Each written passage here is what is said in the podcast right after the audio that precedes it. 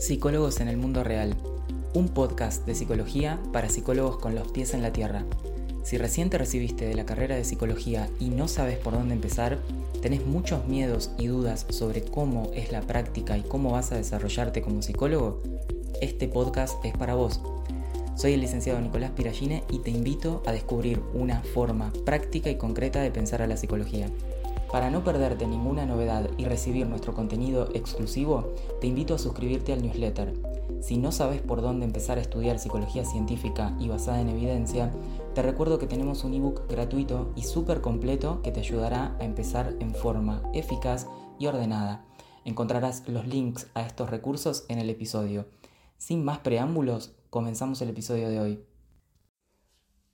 Bienvenidos a la segunda temporada de Psicólogos en el Mundo Real. Este podcast para psicólogos que están eh, comenzando su vida profesional y que además eh, les gusta basar su práctica en una psicología basada en evidencia. Damos comienzo oficialmente a la segunda temporada de este podcast que estuvimos compartiendo durante todo 2023. Comienza ahora mismo la segunda temporada con una entrevista muy muy especial porque tuve la oportunidad de entrevistar a una ex alumna luego de tres años de realizar el curso con nosotros, el programa de acompañamiento e iniciación a la clínica eh, cómo intervenir desde el primer paso. Gabriela me acompaña en este episodio y tres años después, ya con mucha más práctica y trabajo ella y contándonos también muchas de las instancias de su vida profesional desde que se recibió, le preguntamos, hasta que hizo una residencia y tuvo varias experiencias profesionales y también su paso por el curso. Vamos a ver si esta temporada, entre otras cosas que queremos hacer, damos prioridad a conocer historias de comienzos profesionales de muchos colegas y de muchos psicólogos.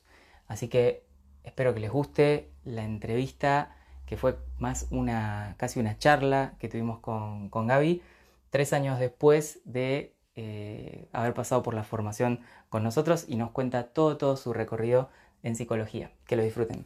y una buena forma de, perder, eh, de perderle un poco el, miedo, como que ni nos damos cuenta y cuando queremos lo, arrancamos. Y después hacemos los recortes, por supuesto. Dale. Eh, pero, pero bueno, eso me imagino que habrá sido una, bueno, foguearte y exponerte de golpe.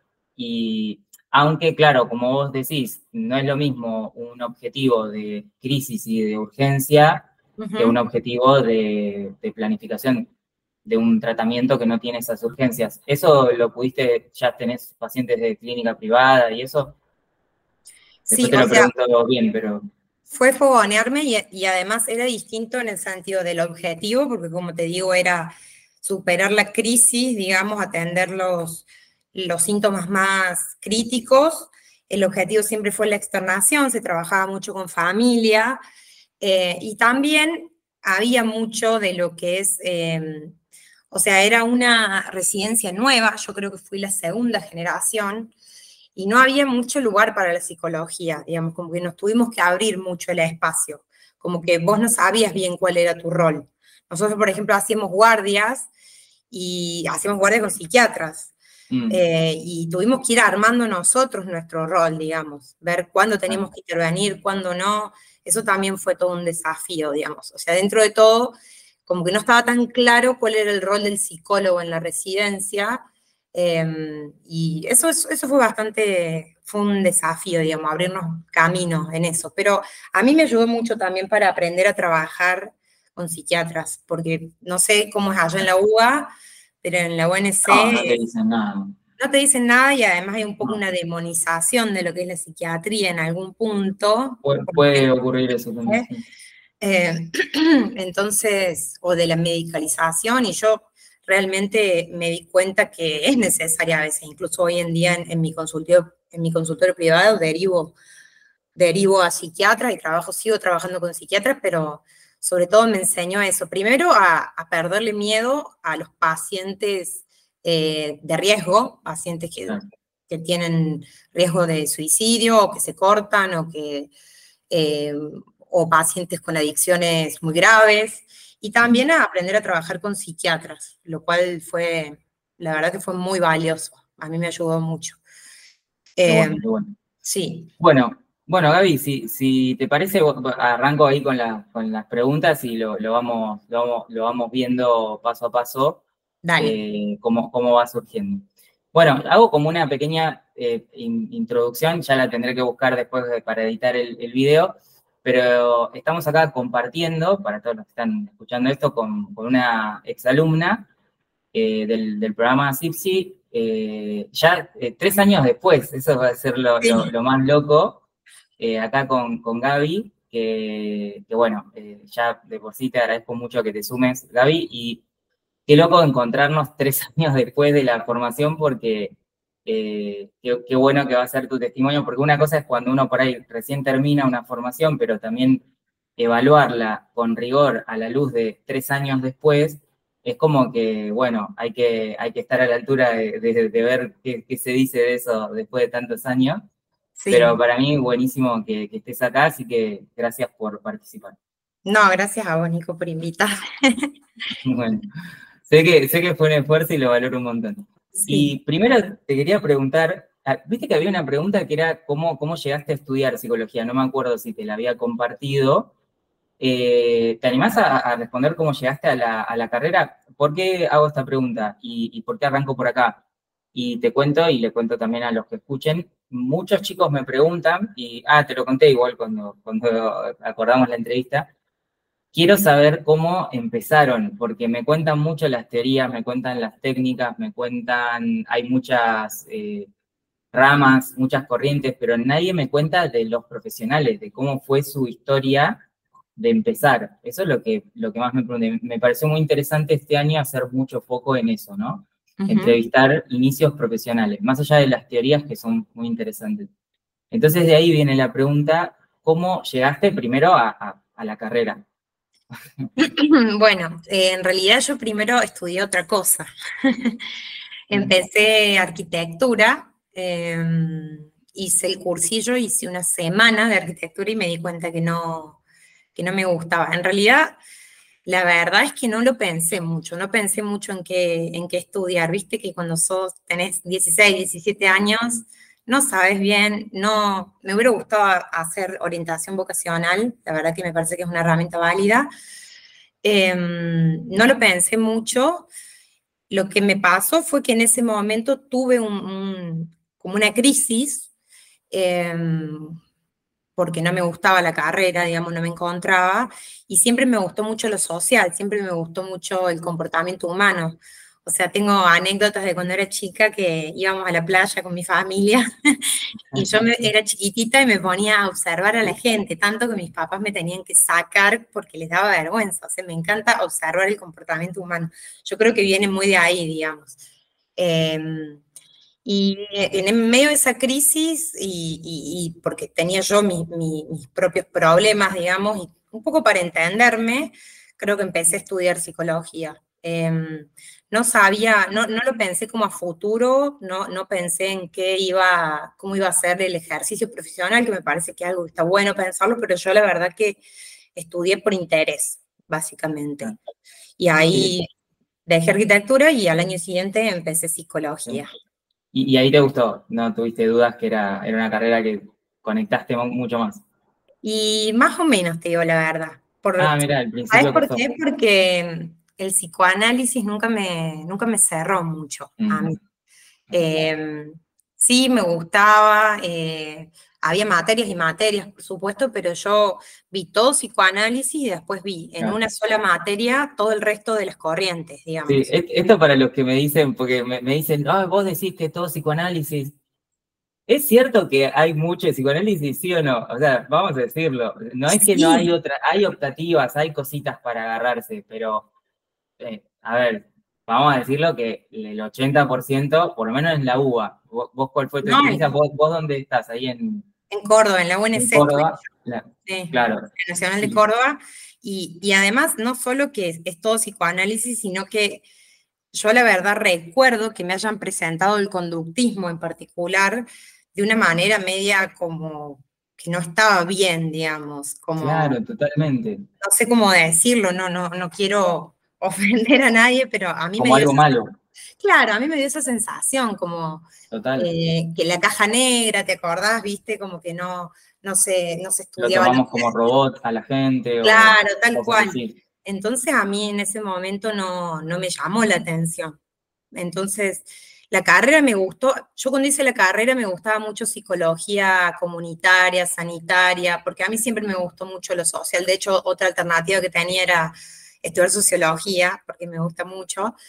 Em, pero el psicoanálisis en sí me, me, costaba, me costaba, sobre todo Freud, te digo la verdad, leerlo me parecía muy tedioso, no, no, no, no me terminaba de enganchar. Después cuando estudié, mm, me presentaron a Lacan, me pareció mucho más interesante, si bien me parece muy difícil intervenir desde, el, desde Lacan, muy difícil, pero para entender al, ser humano en sí me parece muy interesante porque como que le da una vuelta de tuerca mucho más social. Y, si queremos conectarlo un poco con lo que nosotros hacemos, contextual incluso, como, eh, bueno, no sé si pero igualmente no, o, lo consideraste, como decir, por ahí con Lacan puedo, puedo, puedo ejercer por acá, o, ya te parece interesante, pero no te veías ejerciendo. No, no me veía ejerciendo. Me pareció interesante porque así como me gusta la sociología, me gusta mucho la filosofía, me pareció interesante para cuando lo entendí. Yo me compré el libro Lacan para principiantes. Ah, sí, había una, una edición de esa, sí, de cada autor porque no entendía nada. O sea, yo me acuerdo que con mi grupo de estudio nos juntábamos a tratar de entender porque viste que es súper... Yo cuento una anécdota. Yo tenía una profesora de, francesa que me acuerdo que me, anoté esa materia, que decía que entre ellos, que yo después ahora al, pasar los años y al, bueno, ir creciendo y madurando, digo, qué locura cómo estábamos metidos en, eso, ¿no? Y considerarlo porque ella decía que em, entre compañeras y gente que estudiaba Lacan, decían que habían encontrado formas de, primero había que leer un párrafo, saltearse otro, pasar de página, leer, era como una cosa de pero ahora que lo veo a la distancia, digo, esto es un delirio, ¿cómo vamos a estudiar un contenido eh, con una, como descifrándolo, si un párrafo, el otro? Pero me acuerdo que se, barajaban incluso esas teorías de formas de lecturas extrañas para entender. Era como muy raro. A mí, o sea, lo que me parece que es re interesante si lo logras entender, pero no estoy de acuerdo con, con ese modo de comunicar. O sea, mm. bueno, esto después si querés recordarlo, pero porque me voy por No, no, está bien porque es parte de, las opiniones que tenemos o, que compartimos, o sea, que no, no estamos diciendo nada malo. Pero sí, incluso el propio Lacan decía que él quería que su, ingreso, el ingreso de los lectores a su texto sea difícil. Lo cual a mí eso siempre me hizo mucho ruido, porque si vos estás eh, creando un, un, contenido, una información, un conocimiento que querés transmitirlo porque va a ser bien a, la, humanidad, ponele, o a las personas, tenés que hacerlo, claro, tenés que, a mi entender, tenés que hacerlo fácil, no difícil. Pero bueno, era un personaje muy, muy particular, evidentemente. No conozco su persona, no conozco su, biografía, pero muy, muy especial. Sí, y me, hace pensar un poco a, volviendo a la filosofía, no sé si estás familiarizado con Foucault, pero... Sí, sí, he leído, tengo algunos textos. Viste que él habla de lo que es el lenguaje como poder, digamos, el, y, lo mismo la medicina, tiene un lenguaje particular que es, que les da poder, digamos, tener eh, ciertas, eh, digamos, palabras o conceptos que nadie más entiende, es como parte de un entramado de poder.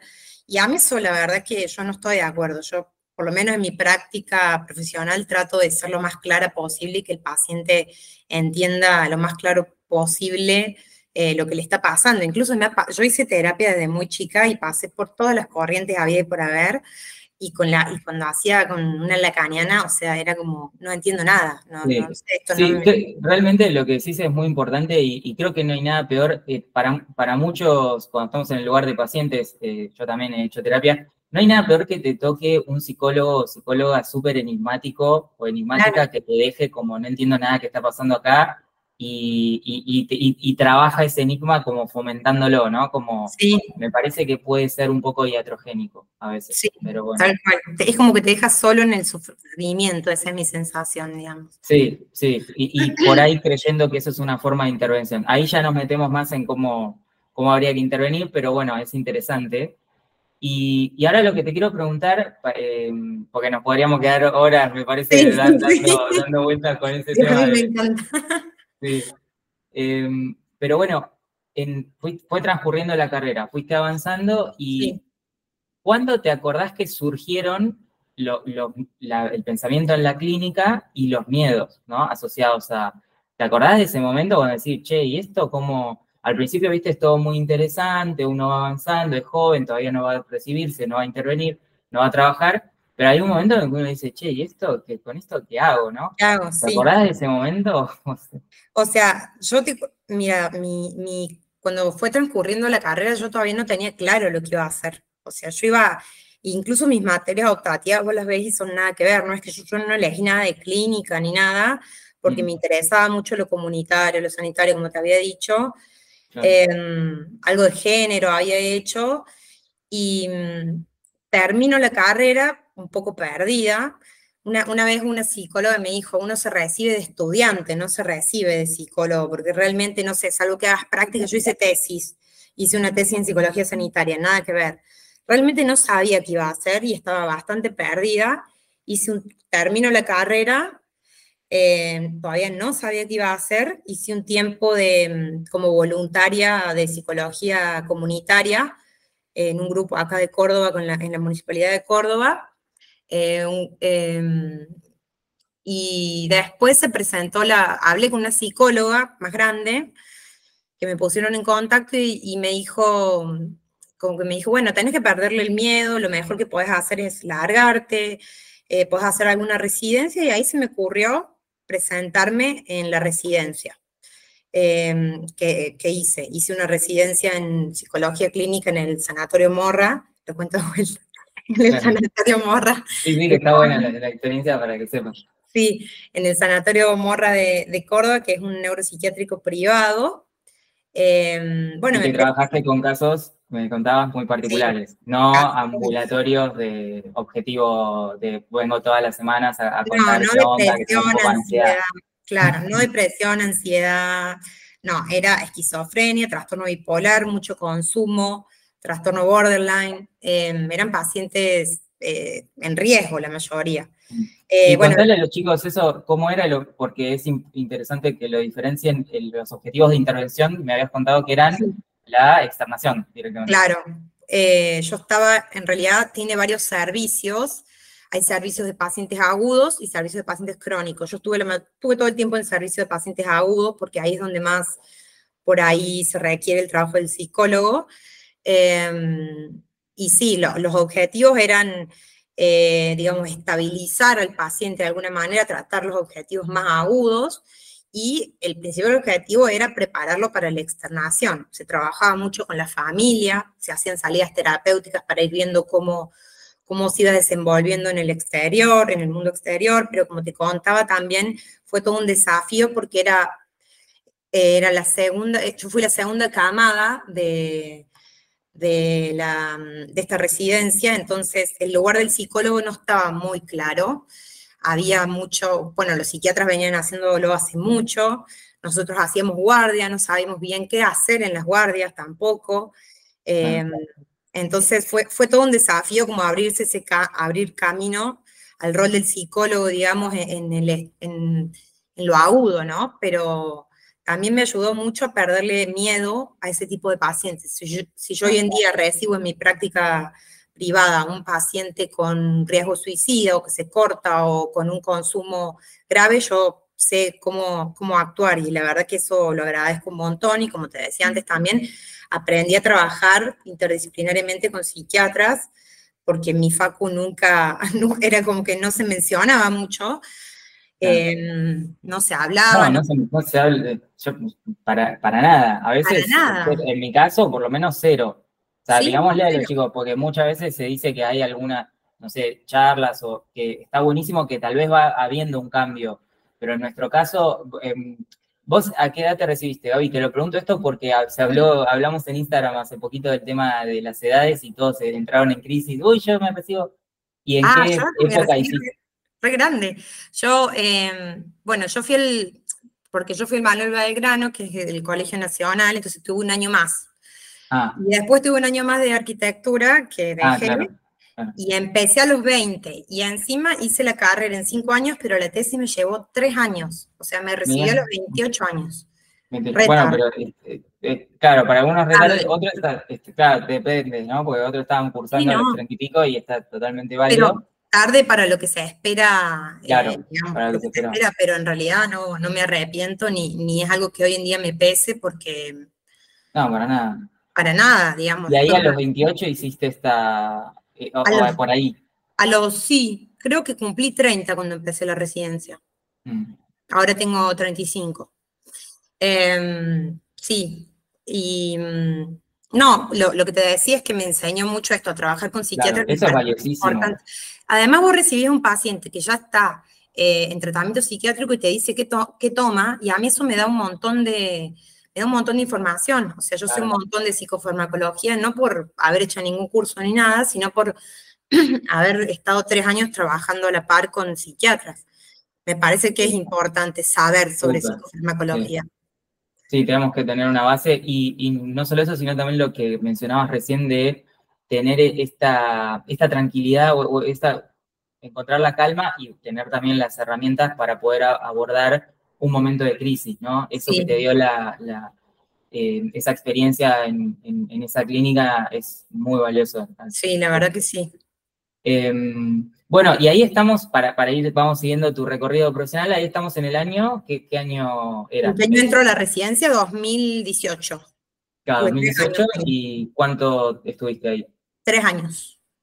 Tres años, claro, un, montón. Sí. Y ¿Cómo, o sea, ¿cómo siguió después de ese, ese momento? ¿no? ¿Qué, obstáculos encontrabas? Porque ya habías estado, eh, bueno, con, estas experiencias, con, ese tipo de pacientes, habías perdido varios miedos, supongo, ahí en ese sí, proceso. Sí, sí, ¿Y qué, sentiste que vino después como psicólogo? Te digo que al principio, incluso me acuerdo del día que me, al principio fue como un mes de, de acompañar psicólogos que estaban ya ahí eh, digamos, atendiendo pacientes, acompañándolos en las entrevistas, pero cuando la jefa de mi servicio me dice, bueno, hoy vas a ver pacientes sola, casi me muero.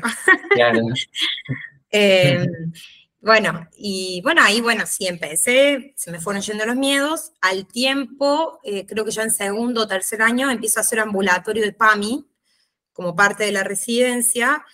Em, ahí, bueno, también fue como un paso más en perder el miedo a ver un paciente solo en consultorio, que igual sigue siendo distinto a, lo que es verlo en la práctica privada, porque la, dinámica de PAMI son pacientes por lo general, em, bueno, son grandes, son crónicos, em, por lo general vienen del internado, ya los conoces, ya los seguís, también estás eh, eh, como supervisando permanentemente, estás como contenido de alguna manera, no es lo mismo que estar en el consultorio solo, digamos.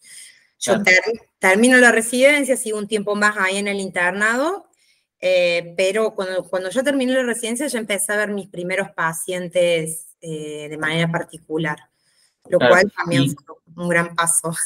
claro, fue el gran, el gran paso, y ahora vamos a hablar de eso, pero y una cosa que me quedé pensando respecto a la experiencia en el, hospital, la residencia, sí. que digámosle a los chicos o contémosle, ¿cómo, cómo es la intervención cuando en, ese nivel, además, ¿no? De, riesgo o de que hay que, es una, una, que va a lo simple, a lo directo de lograr la, externación o soportar la, la crisis esa que está teniendo el paciente se usa el grafo del deseo, este, las cosas, no sé, claro, todos esos conceptos que, o de repente la intervención se transforma en algo mucho más concreto, más simple y más asequible y más como, bueno, hay que hacer esto y aunque somos todos, no sé, vos sos lacaniano, vos sos kleiniano, vos sos cognitivo-conductual, pero todos hay que hacer... Todos hacemos lo mismo. O sea, yo te cuento ponerle en, dentro del internado, en las guardias, hacíamos... Em, cuando el paciente entraba en crisis, primero íbamos los psicólogos, eh, y tratábamos de eh, calmarlos, por decirlo de alguna manera. Mucha escucha terapéutica, eh, mucho trabajo de respiración, de mindfulness, por decirlo de alguna manera, como, como cuando una persona tiene un ataque de ansiedad, un ataque de pánico, todas esas herramientas que se usan son las que usas en ese momento. Si el paciente no se podía calmar, bueno, ahí sí acudíamos al, al psiquiatra em, y se usaba la medicación. Después, si vos tenés un riesgo suicida, bueno, el protocolo es un poco distinto. Primero tenés que tantear eso, ¿no? Lo primero que le preguntas es si tiene ganas, si, si tienes deseos de hacerse daño. Eso es muy importante. Nunca hay que obviar esa pregunta. Nunca hay que eh, tomarlo como un tabú. Siempre directo. ¿Te querés matar? ¿Lo estás pensando? ¿Lo harías? ¿Cómo lo harías? ¿Qué posibilidades sí, Hablarlo hablarlo, preguntarle si tiene medios, o sea, saber, digamos, si eso se puede concretar de alguna manera. Dentro del internado no era un riesgo per se, a pesar de que hemos tenido pacientes que se han suicidado dentro del internado, porque bueno, hay cosas que por ahí no se pueden prever, digamos, por más de que lo intentes mucho, pero en un ambulatorio vos tenés que preguntarle todo, digamos, eh, si se quiere, qué está pensando, si lo está pensando, si, si lo haría, cómo lo haría, qué herramientas tiene, si está acompañado, llamar a la familia inmediatamente.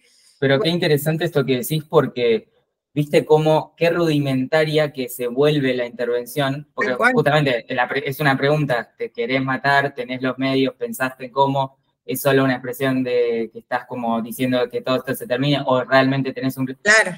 Pero eso no es, no, es una interpretación, no es un análisis de un sueño, no es, tampoco es una técnica de reestructuración cognitiva en, TCC, es una cosa totalmente, que se vuelve totalmente rudimentaria y que cualquier persona que esté en una situación así, cuanto más crítica la situación, por ahí más básica, es la más rudimentaria termina siendo la, la intervención. No porque no tenga una estructura un protocolo, porque los hay, sino porque es lo que se puede hacer no es ninguna cosa mágica. No. eso, creo que es interesante transmitirlo.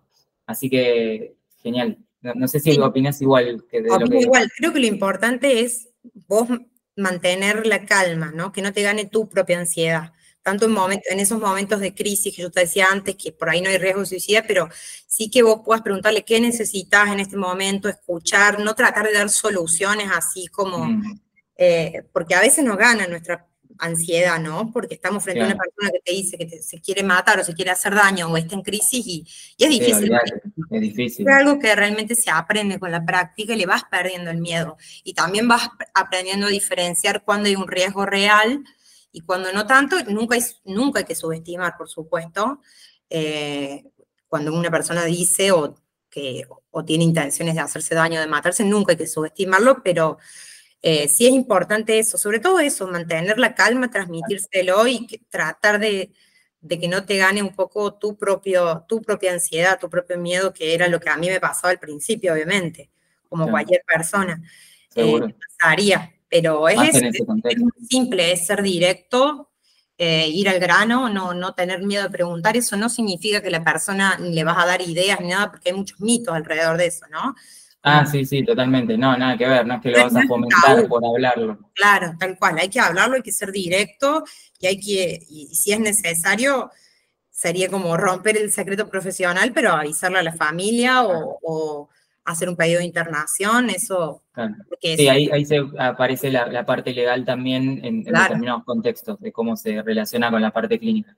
Pero bueno, creo que está buenísimo esto que transmitís de, que pudimos, que se está, está volviendo muy interesante esta entrevista por, por muchos aspectos, por el recorrido profesional y también por esto de desmitificar, yo, yo siempre hablo de desmitificar o quitarle el velo a la intervención que parece que es como un, mago David Copperfield haciendo así en sesión y, la mente de, la persona, y no es tan así, es como algo que se puede pensar de una forma más concreta porque la, realidad lo, lo, termina siendo, no termina siendo nada, nada mágico.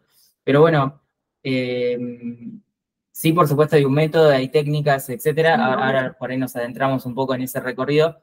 Después de, esa experiencia, ¿qué, siguió? ¿Qué, fue lo que seguiste haciendo?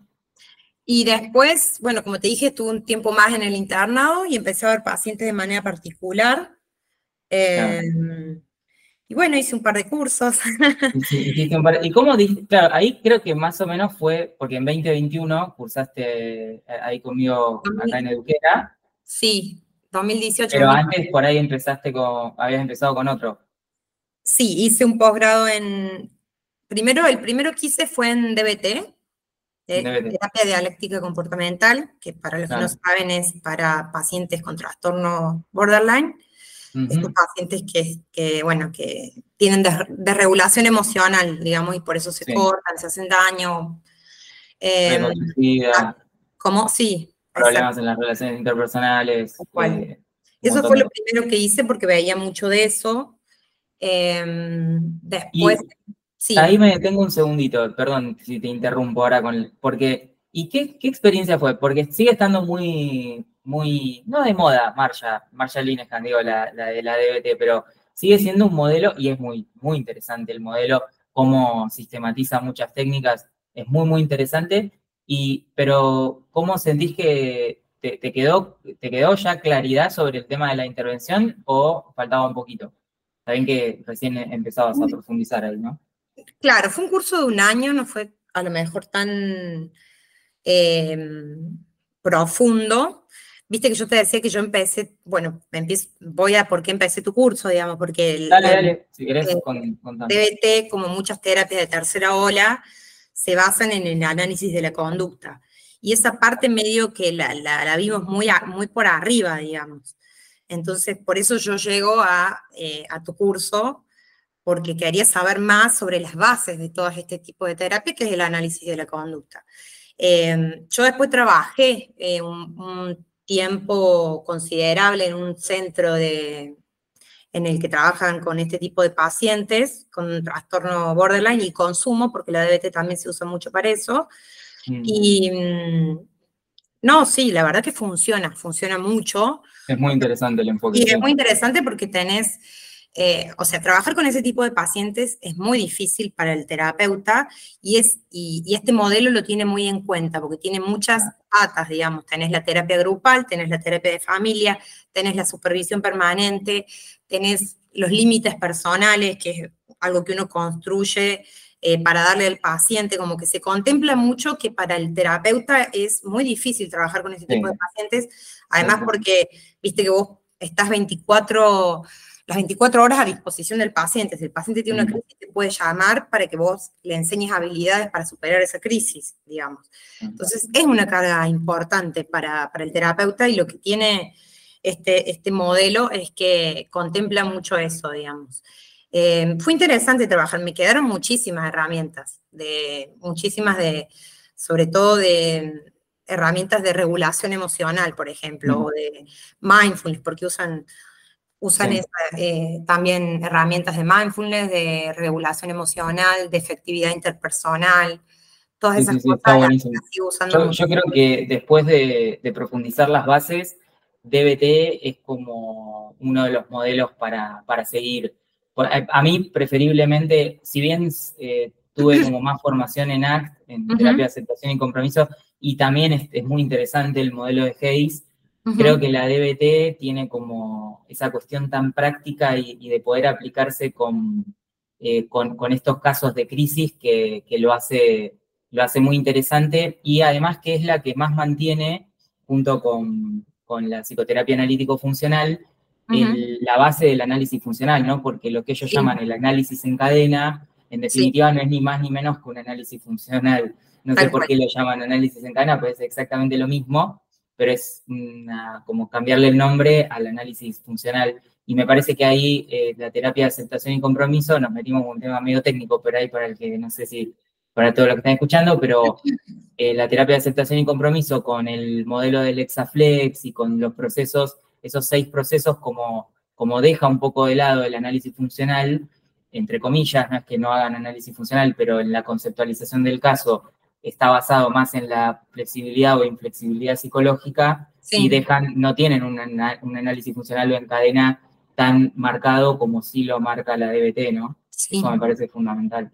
La DBT lo usa mucho para los casos de cortes o de, eh, digamos, cuando, o consumo, lo que ellos, llaman conducta problema, digamos, y sirve mucho, sirve mucho para después evitar que se repita, digamos.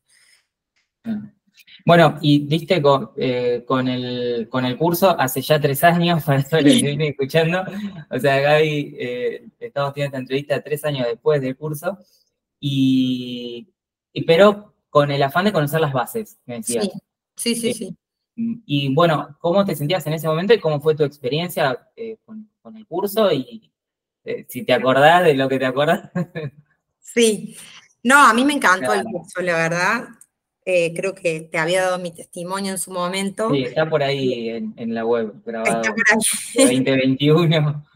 Me gustó mucho porque yo ya venía, como te, como te decía antes, investigando un poco sobre el tema de análisis de la conducta, eh, lo había visto mucho en España, en algunos podcasts, viste, Psicoflix, creo que se llama eso.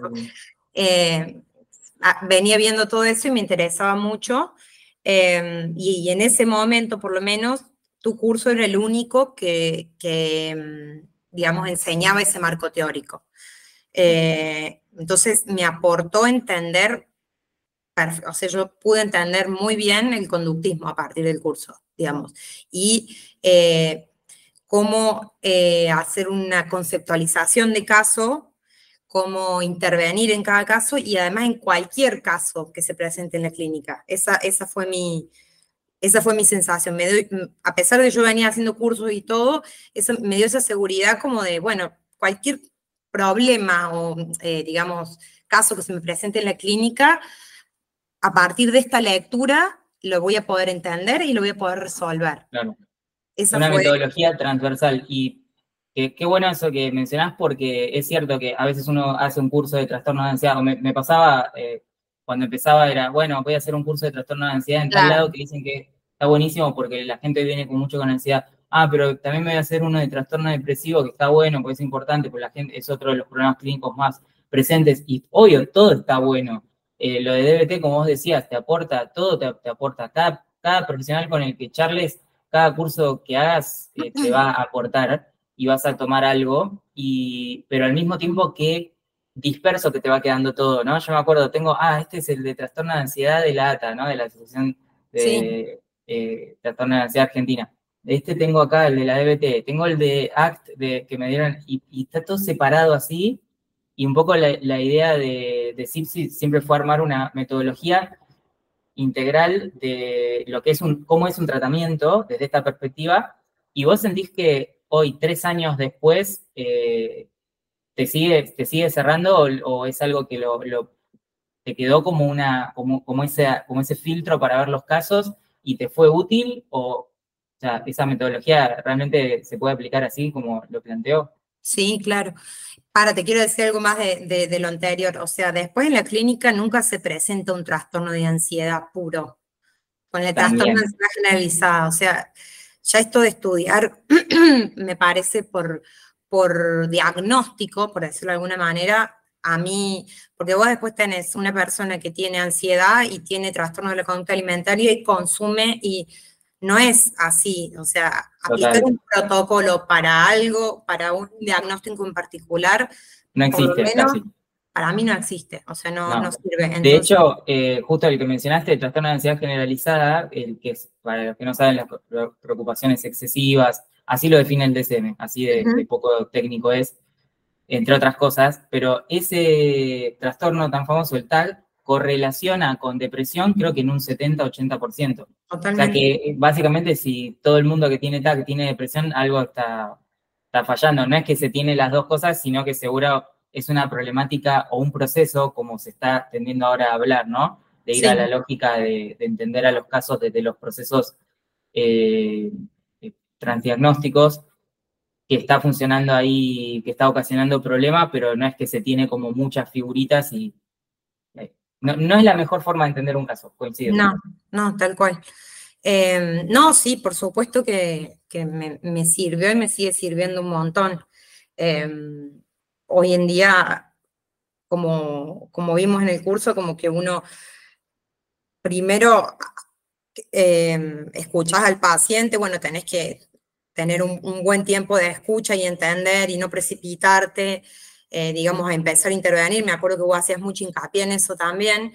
Em, también generar un buen vínculo, por supuesto, eh, es muy clave eso. Eh, y después, cada, hacer como una lista de, prioridad, digamos, de, los problemas o de, las dificultades que trae el paciente y, lo que vos nos enseñaste en el curso, como te digo, a mí me sigue sirviendo para, para digamos, intervenir en cada uno de esos problemas.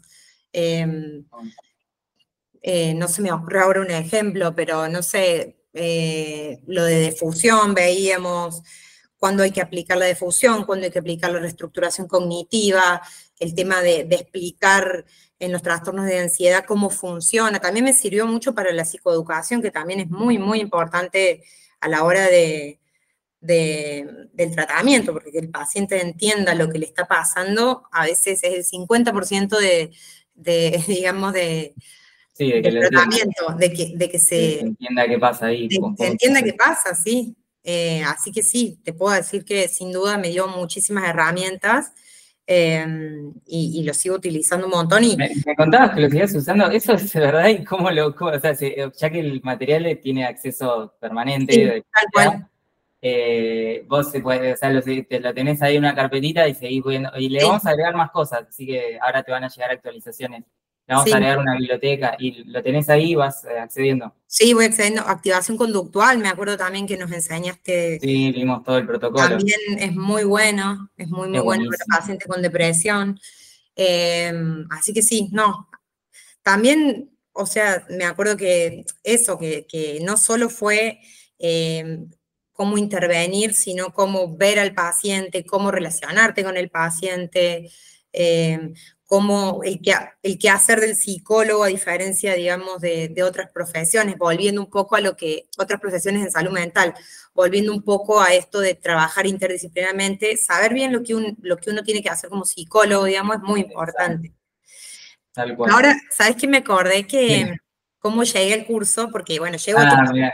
Sí, eso me da curiosidad, no te pregunté, me parece. Sí, a, la página llego porque la verdad que... Por Instagram. Por, Instagram, sí, porque soy una persona bastante eh, curiosa, digamos, siempre sigo muchas páginas de, psicología. Eh, básicamente tengo Instagram para eso. y, bajé el ebook. Ah, el ebook. Bueno, el ebook, sí, que es como Sí, y lo habías leído. Lo y Eso fue lo que te, sí, y eso fue lo que dije, sí, esto yo lo quiero hacer porque me, me pareció muy claro y, dije, sí, necesito esto porque me está faltando claridad. Todavía no sabía bien que tenía, estaba como media mareada con todos los cursos que había hecho y, necesitaba bases, así algo bien eh, que me permitiera, como te decía antes, intervenir ante cualquier situación que se me presentara en el consultorio. ¿Sentís que se logró, el, hace ya varios años vos ya tenés la seguridad de, todo lo que venís trabajando hasta ahora, ¿no? Pero eh, ¿sentís que se logró lo de brindar más seguridad como, como objetivo? ¿Te, sentiste más segura después de, de hacerlo? Sí, sin duda. Y eso que yo ya, hacía cinco años que era psicóloga. Claro, porque vos ya, ya tenías como bastante experiencia y así todo te dio más claridad. Sí, totalmente. Totalmente, me, sirvió un montón y me dio mucha seguridad. Y me hubiera gustado mucho hacerlo de más, digamos, apenas terminé la carrera, pero no, no estaba. Bueno, Gaby, qué, bueno y este, qué, loco también eh, reencontrarnos tres años después y charlar sobre el curso, porque en general pasa que, nada, no sé, a veces algunas cosas quedan como, bueno, esto lo hice hace tres años, qué sé yo. Sí, no sé, pero poder revisitarlo y, por lo menos siempre fue mi objetivo que, que no quiere decir, siempre le digo lo mismo a mis alumnos, que, que no se puedan agregar cosas, ¿no? O como que eso es todo lo que hay, o como que esa es la única conocimiento o verdad y no hay otra cosa y no hace falta. Pero siempre como construir sobre las bases y siempre por lo menos fue mi, mi interés construir sobre una base que no cambie todo el tiempo, ¿no? Que esto que es como que hoy está de moda esto, mañana lo otro, sino sobre algo que yo creo que no va a cambiar, eso que, ah, que, sabemos o que aprendimos, porque no, lo veo que cambie, o sea, no, es una metodología y es una forma de entender los casos, o sea, no... Es una forma de entender los casos y para mí la conducta humana en general, o sea... Claro, total. Es, una forma de entender qué es lo que estudiamos y cómo. Sí. Y por último, Gaby, te quería preguntar, además de agradecerte, ahora te voy a volver a agradecer, ya te dije como varias veces, pero ¿qué le recomendarías eh, a los chicos que se están imagínate que te pueden estar escuchando gente que tiene, no sé, 22, 23, 24, que se está recibiendo, o que ya se recibió, pero está ahí, uy, no sé qué hacer, no me llega el título de la matrícula. ¿Qué, les, querés dar un, mensaje a ellos? Dale. Bueno, pero primero igual yo también te quiero agradecer por el curso. Ya lo había dicho en mi testimonio, pero para mí viniste como a, eh, llenar como un bache bastante grande que tenemos todos los psicólogos cuando nos recibimos que es como, cómo empezar un tratamiento de cero, digamos, y, y das un montón de herramientas. Y también lo había dicho en el, en el testimonio, fuiste un profesor excelente, siempre respondiendo todas las preguntas, o sea, en, en su momento, cuando yo lo hice, no sé, ahora se podía hacer al tiempo de cada uno, y sin embargo, siempre respondías las preguntas, siempre predispuesto, la verdad que o sea, a mí me parece muy valioso tu aporte, digamos, para todos los psicólogos que se están iniciando y para los que no también. Así que también te agradezco por eso y por haber tenido la oportunidad de hacer el curso. ¿Qué le recomendaría? ¿Que hagan tu curso? parece, parece sponsoreado esto, pero no. Parece porceleado, pero, pero, No, no, es real. O lo, sentís, lo sentís. Sí, obvio que lo siento, sí. Por eso estoy haciendo esto tres años después. claro, no, totalmente, sí, porque eso está bueno y, venciendo todo mi pánico social. este tipo de cosas. Sí. Eh, paréntesis que, que Gaby hizo un, esfuerzo por estar acá, así que le agradezco el triple. Y mm, no, les recomendaría que, mm, que se larguen, eh, que, que, no tengan tanto miedo, que mm, las, las primeras veces es importante escuchar, tratar de estar tranquilos, como decía antes, que no te gane por ahí la ansiedad de querer resolver, que era algo que vos nos decías mucho, ¿no?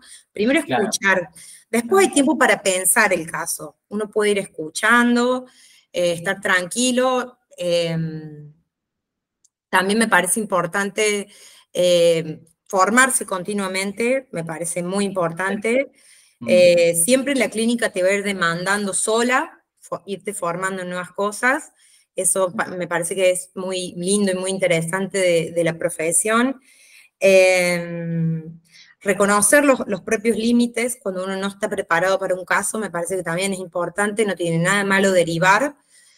Después uno se puede formar y, tomar casos más adelante de ese tipo, pero cuando uno siente que no puede con un caso, derivar es, es un acto de responsabilidad para con el paciente, me parece que es clave.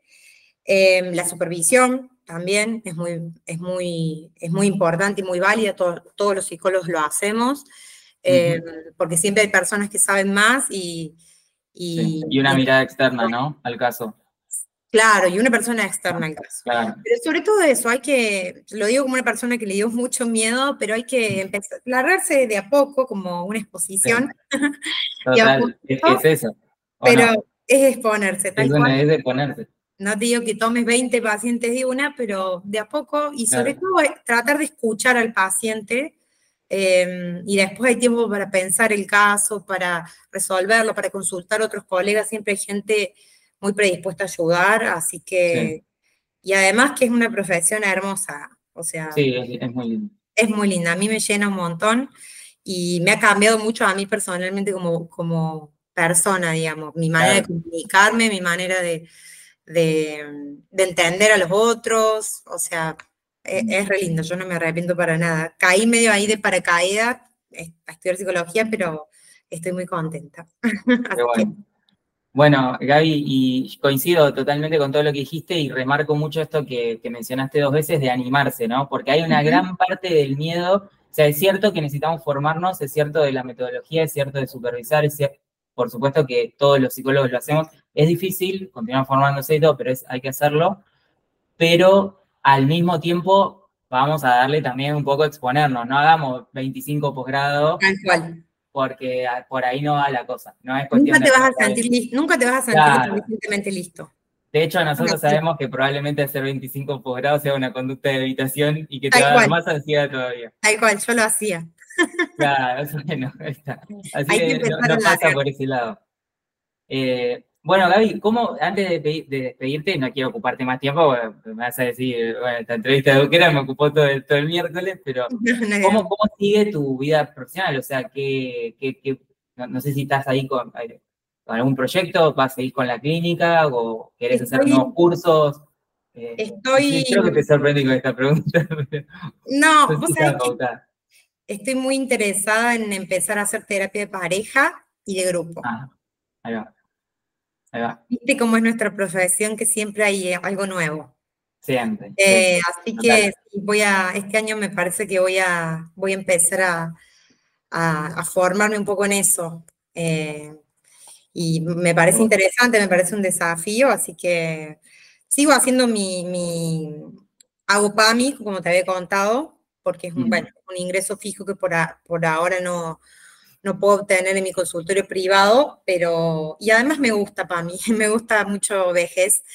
Eh, es un buen sueldo porque a diferencia de otras obras sociales te paga como por módulo, vayan o no vayan los pacientes y te pagan a tiempo, bla. Eh, así que está bueno.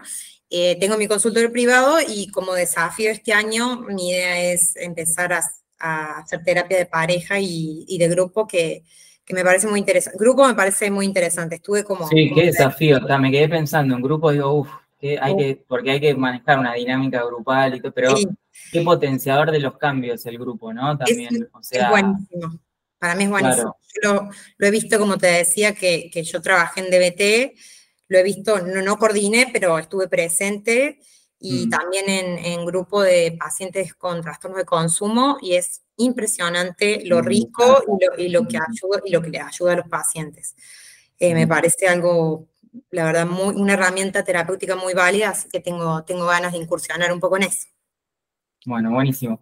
Bueno, Gaby, nada, súper completa la entrevista, salió espectacular, al final que estaba, estabas preocupada de cómo iba a salir, salió espectacular, un montón de información valiosísima, porque hablamos de cómo, cómo hiciste tu experiencia eh, con los primeros pacientes en crisis, contaste cómo elegiste la carrera, tus primeros pasos, todo, así que yo súper contento.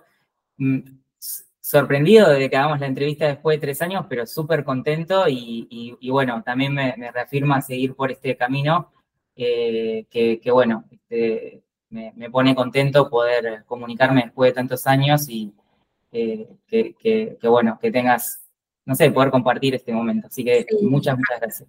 A mí también, Nico, muchas gracias. Gracias por darme esta oportunidad, porque para mí también es un desafío. Eh, un, miedo desbloqueado también. Desbloqueado, porque ya se, nota que lo podés hacer perfectamente, así que ya te puedes mandar a hacer entrevistas o podcast, no hay ningún problema. Sí. así te agradezco por eso. Y bueno. Estamos ahí en contacto, Gaby, y, gracias por todo. Te dejo un, abrazo grande. Un beso grande. la grabación. Dale.